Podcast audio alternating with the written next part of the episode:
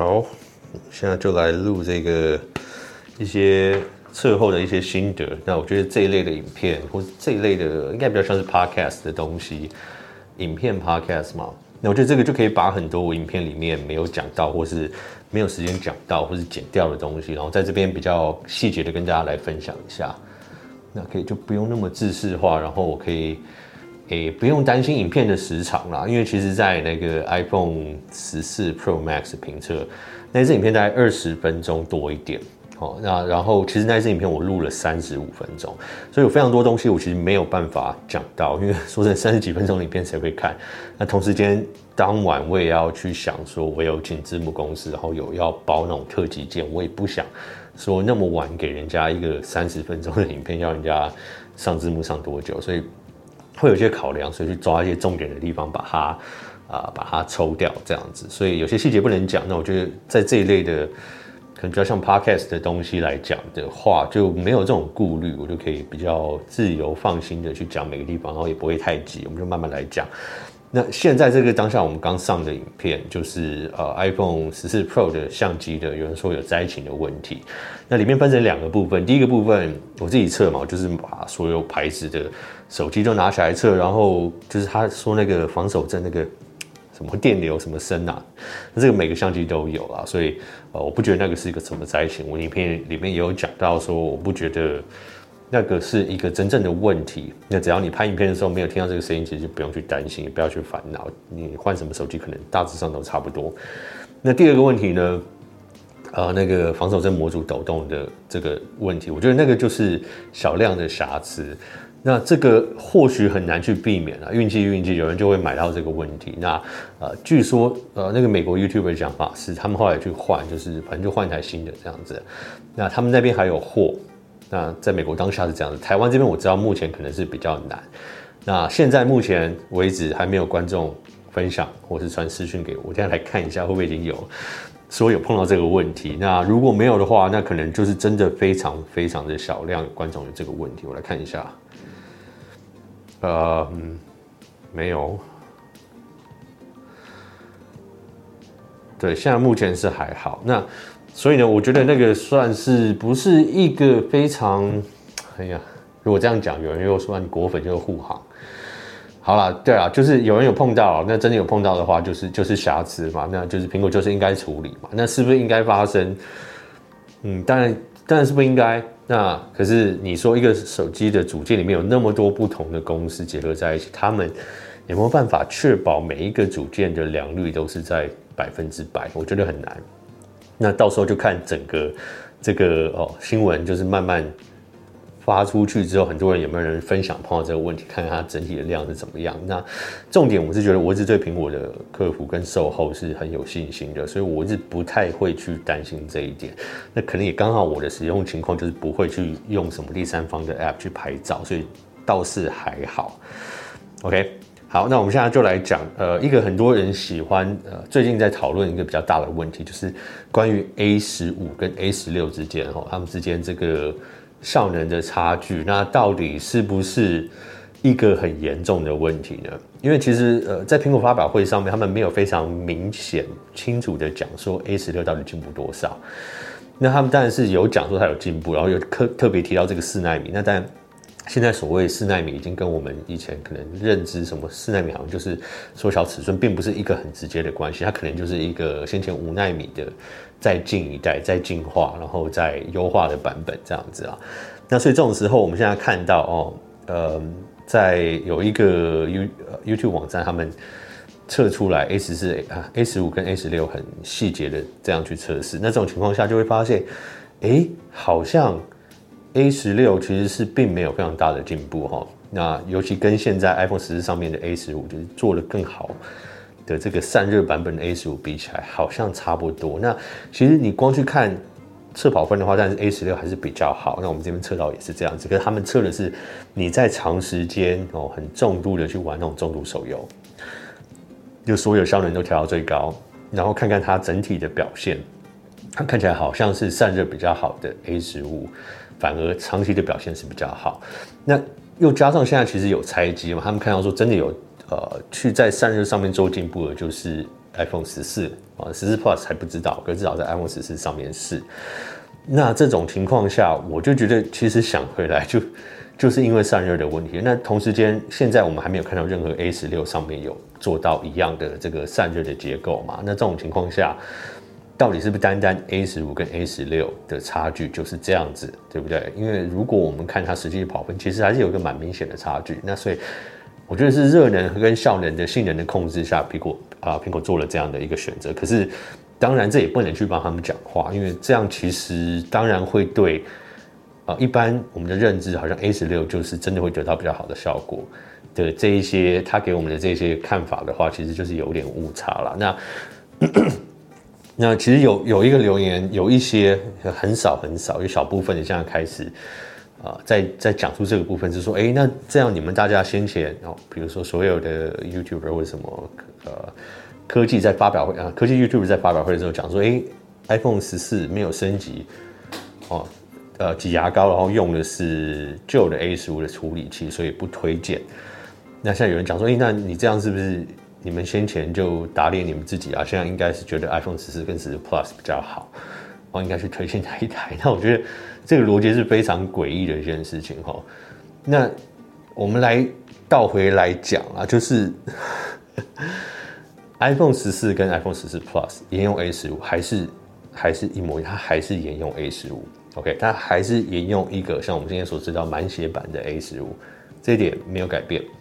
那你在 iPhone 十四 Pro 跟 Pro Max 上面用的 A 十六表现没有预期的好，表现没有像不管了苹果自己形容它四纳米啊，是一个最好的电玩手机啊，最好的电竞手机什么。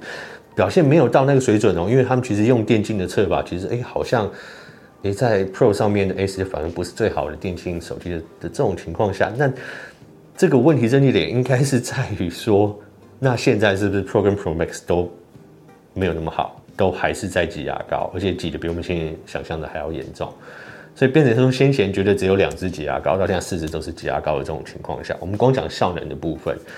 那所以这种时候怎么可能会反而我们觉得说哦，好像你应该回去买十四跟十四 Plus，还是不会嘛，对不对？因为两支挤牙膏变成四支挤牙膏，然后我去推荐你这个本来觉得两支挤牙膏的东西，就因为它的散热做的稍微比较好。那再来讲啊，电竞这个也不是每个人都都会买来这样使用的。那你还要去讲说它的啊、它的荧幕哦，它的刷新率，然后它的镜头，它的。相机还有里面四千八百万画素，就是还是有太多太多其他的周边的配备，这两者是有非常大的差距。那那个就跟处理器就没有差，你再好处理器，再好散热，你就是少一颗镜头，你就是没有四千八百万画素的镜头，就是没有一百二十赫兹高刷的荧幕，这个这个还是没有改变。那你还是少了那一颗可以微距的超广角，所以你还是不能竞拍。这个都完全没有改变啊！这个我们先前说对十四最不满意的地方都一模一样，不会因为 Pro 好像 A 十六稍微差一点就变成这个就加分，没有这个完全不会因为这样改变。OK，那有一些言论我再大概来讲一下。他说：“哦，这个这个是这个不是针对谁啦，可是就是我们常常在留言里面看到这种说哦，苹果这么。”大的公司那么那么厉害，世界第一，怎么会做出这种错误的决定？怎么会笨到这样子？什么什么有的没的？那这个这种讲法，每次我们可能身边有这种果粉或脑粉，不一定讲苹果，或者讲每一个大公司，都可能会有这种形容办法，说哦，他们那么大的一个公司，这么大的一个国家，这么大一个政府，怎么会做出这种错错误的判断？那讲这句话的逻辑就很好笑，就好像世界上只要规模大到一个程度。不管是政府、国家或是公司，就从来都不会犯错，对不对？他们做任何决定都没有瑕疵，都没有历史上都没有任何的案例，他们犯很多错误嘛。其实每天都在发生啊，不论公司、国家、政府，你就说哇，里面这么多人才，这么多世界上最厉害的人，为什么还会犯错？就人就是会犯错啊。那我们就光讲苹果啊，苹果这个公司来讲的话，他们先前有没有任何的产品是错误的决定或错误的设计？我随便随便手指 算一下，就一大堆就出来嘛。你讲讲 iPhone 十二 A 十四散热，还有从 Mac 使用的电脑，从我二十年前使用的 Power PC 的散热就非常非常有问题，然后导致我那次主机板换了三四次，然后就反正用用就就是烧掉嘛。那那中间还有很多啦。那先前换到 Intel 的这个版本，后来二零二零一几年的这些 Intel 的这些 MacBook Pro 全部都有过热烧机，然后或是呃死当啊这些问题全部都有。然后 Touch Bar 随便列都一大堆。所以这种苹果这么大的公司怎么会笨到这种言论？就是我就觉得。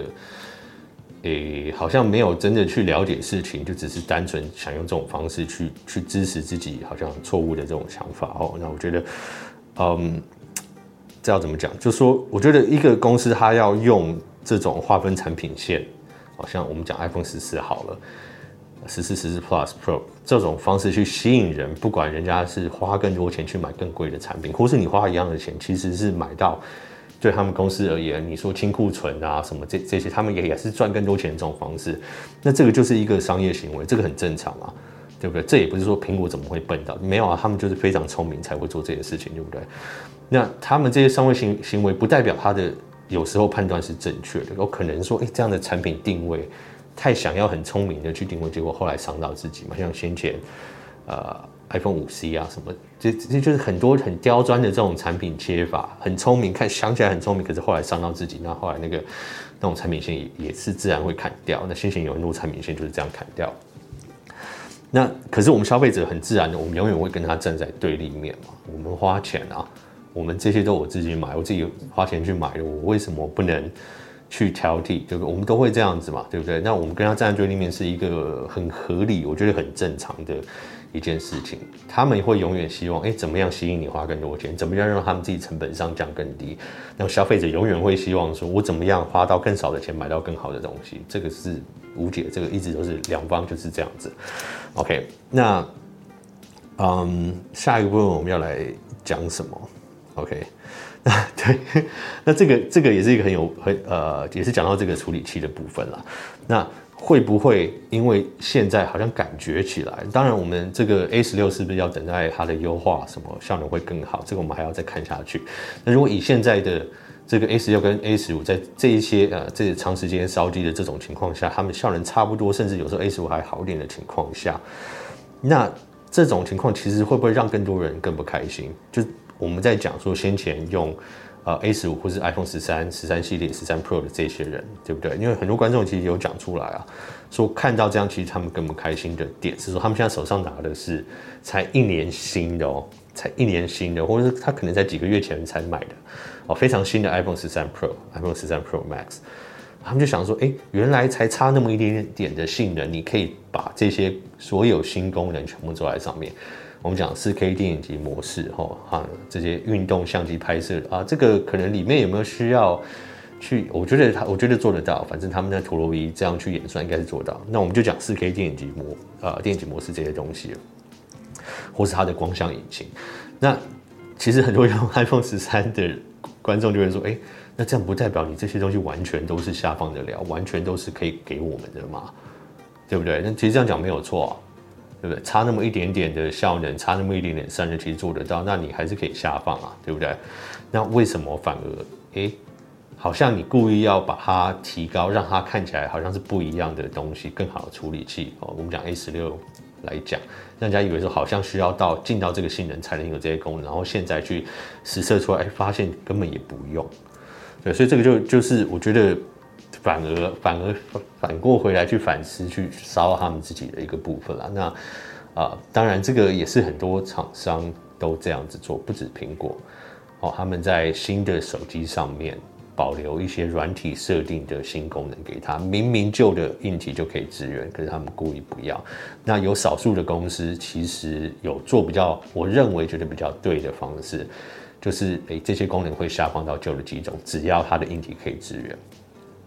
那这些部分当然对公司而言，就是就是多花钱去去开发、去研发这个部分给旧机种用了。可是对用户而言，这个就是哎，觉得就很舒服嘛，心里就很舒服。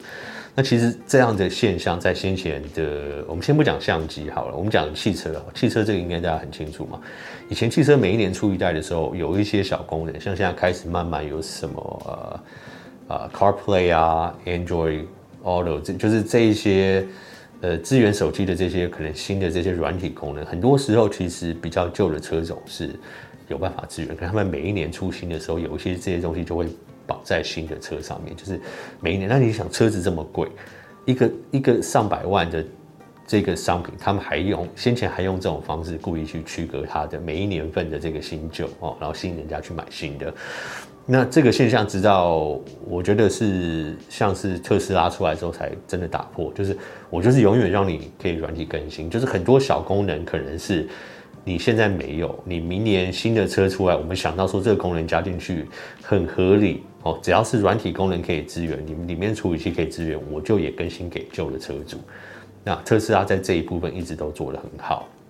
那也因为这样，慢慢很多很多其他的车商。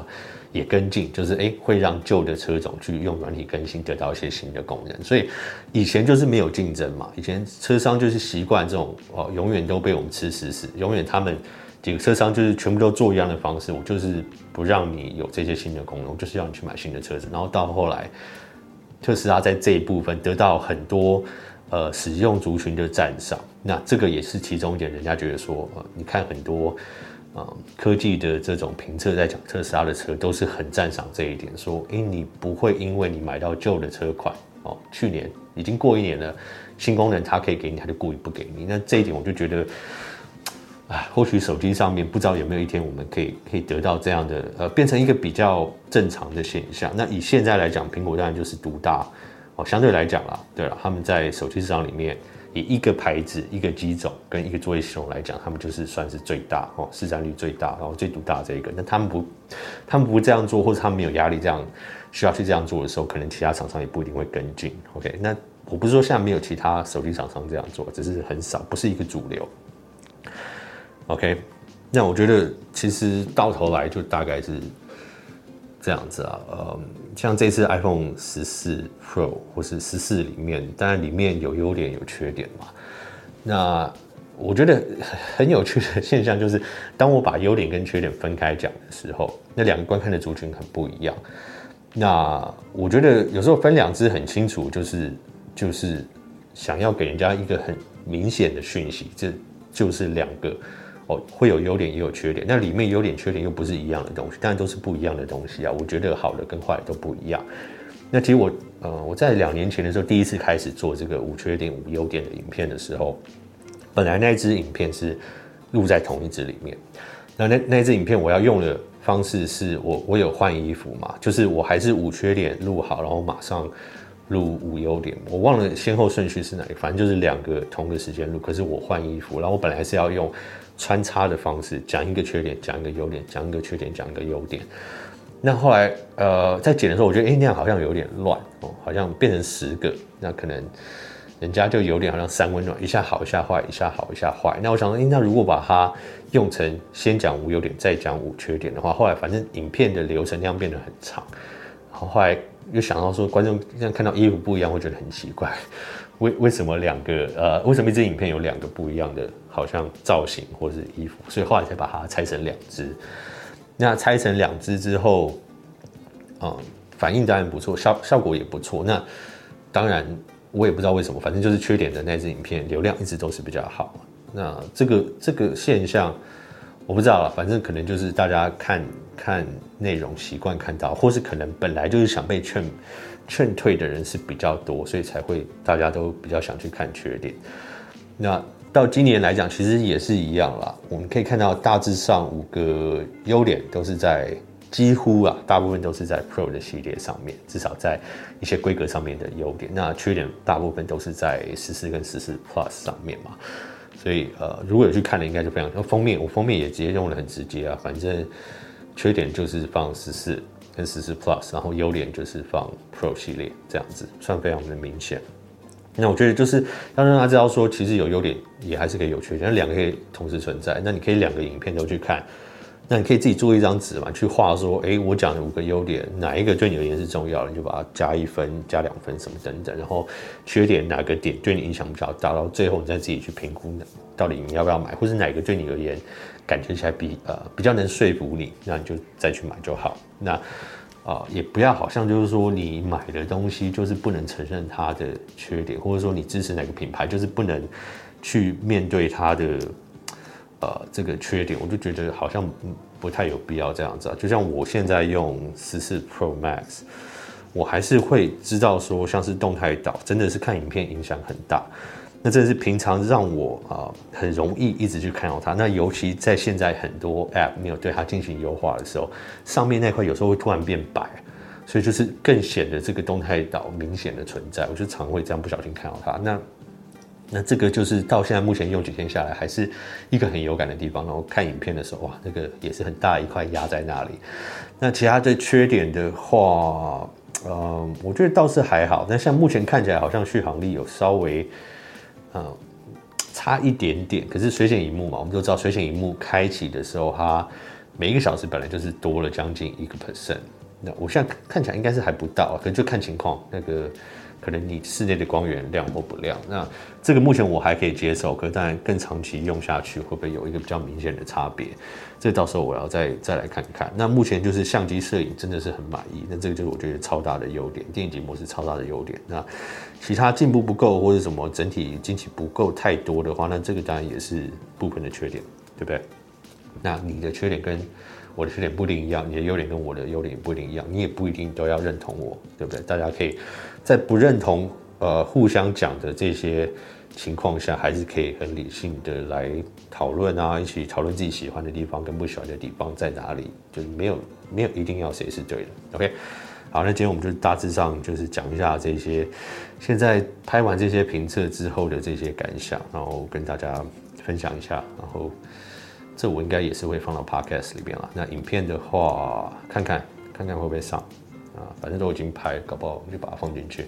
好，那你们有什么想法的话，可以一起讨论。那如果只想听 podcast 的话，不管是在 YouTube 上面，你可以直接听啊。那或者是啊，在那个 podcast，在果爹乱讲的 podcast，那有有观众有观众说，呃，很喜欢啊。这个我下次再讲了。好，已经有点太长了。那我们下支 podcast 或影片见吧，拜拜。